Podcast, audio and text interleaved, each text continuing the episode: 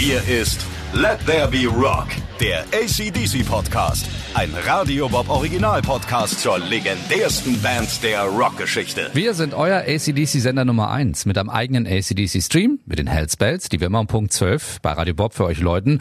Und jetzt erzählen wir Radio Bob-Moderatoren euch alles, was ihr wissen müsst über eine der allergrößten Rockbands aller Zeiten. Ich bin Andrea Schmidt aus Bobs Vormittag und diese Folge ist André Dostal aus Bobs Nachmittag bei mir. Bevor wir zu den Fakten kommen, André, welches ist dein persönlicher ACDC-Moment? Mein persönlicher ACDC-Moment. Ähm, 1990, da hatte ich eine Freundin und die hatte einen Bruder. Und der war großer Rockfan, hat auch selber Gitarre gespielt. Und irgendwann, als wir so saßen da, also meine Freundin und ich, in ihrem Zimmer, hörte ich von nebenan aus dem Zimmer des Bruders Musik. Kannte ich nicht. Und irgendwann habe ich ihn dann gefragt, was das denn war. Und so, ja, neue ACDC-Platte Razor's Edge. Hätte ich jetzt gar nicht gedacht, dass die wieder sowas schaffen, weil davor die Platten waren so langweilig. Hör dir das mal an. Und dann Thunderstruck und er als, als Gitarrenspieler innerhalb von einer halben Stunde sich dieses Intro drauf genagelt. Und ich fand das so geil. Und bis dahin war für mich auch ACDC eine Band, ja, die gab's halt, die war immer da, man kannte so ein paar Songs. Aber so richtig präsent waren sie mir nicht. Und da mit Thunderstruck und dann Money Talks und Razor's Edge und so, da waren die plötzlich für mich wieder da und seitdem sind sie auch nicht mehr weggegangen.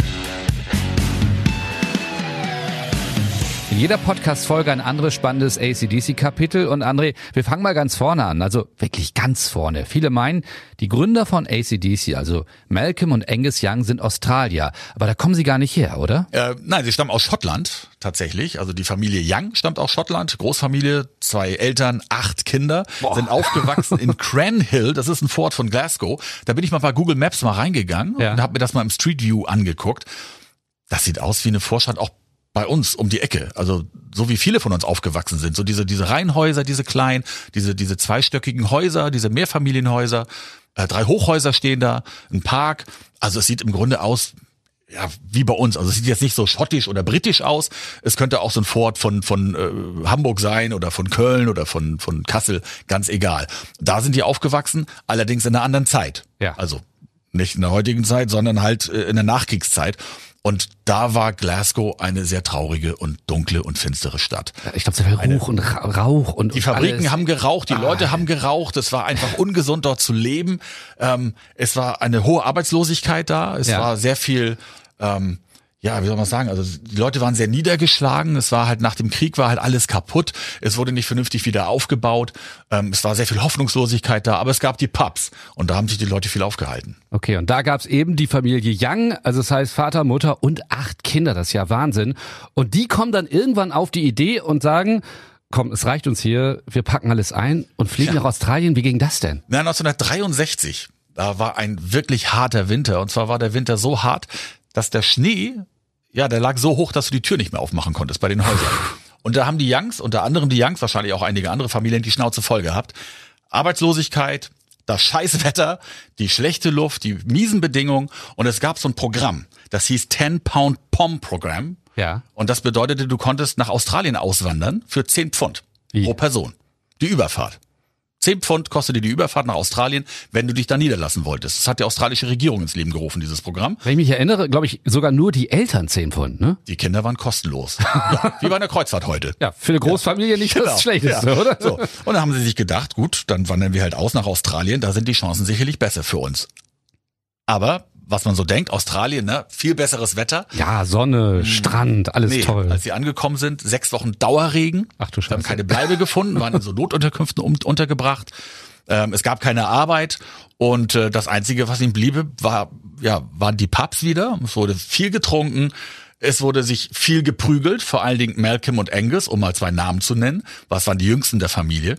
Die waren dafür bekannt, auch auf ihrer Schule in Schottland schon, dass sie jedem aus dem Maul gehauen haben. Ja, da, deswegen, das habe ich auch noch so in Erinnerung. Das sind doch so richtige Rabauken gewesen, oder? Ja, Rabauken, das war, glaube ich, wirklich krass. Ne? Also die haben wirklich anderen Kindern und Leuten die Zähne ausgeschlagen. Jetzt, jetzt denkt man doch, die beiden, jetzt denkt man doch, die beiden sind jetzt von der Körpergröße ja nicht die größten. Aber Richtig. Richtig, Wadenbeißer, sagt man sowas? so? Also das müssen wirklich auch aus dem Grund, weil sie waren unbeliebt bei den Mädchen, so gerade Angus, weil er halt total klein war und für immer viel jünger gehalten wurde. Und es gab halt wahnsinnig viele Kloppereien. So, und weil sie halt dann aber auch am Wochenende nicht viel machen konnten, haben sie Gitarre gespielt.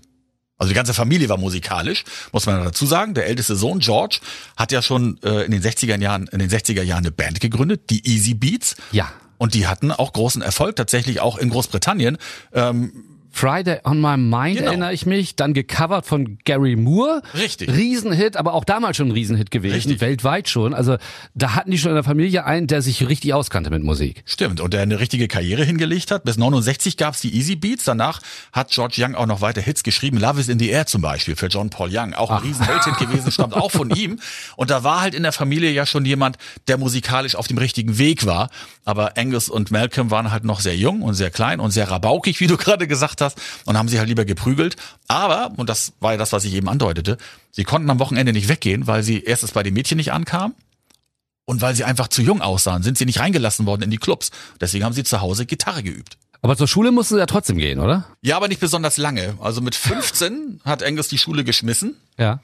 Ja, und was dann halt blieb, war entweder die Arbeitslosigkeit oder die Musik. Und da hat er sich zum Glück für die Musik entschieden. Und 1973 gründet er mit seinem Bruder die Band ACDC. Bis hierhin erstmal danke, André. Angus Young ist der wohl außergewöhnlichste Rockstar der Welt, der eigentlich so gar nicht als Rockstar taugt und es trotzdem ist. Warum? Was ihn so besonders macht, das hört ihr dann in der nächsten Folge. Das war Let There Be Rock, der ACDC Podcast. Ein Radio Bob Original Podcast zur legendärsten Band der Rockgeschichte. Mehr davon jederzeit auf radiobob.de und in der MyBob App. Radio Bob, Deutschlands größtes Rockradio.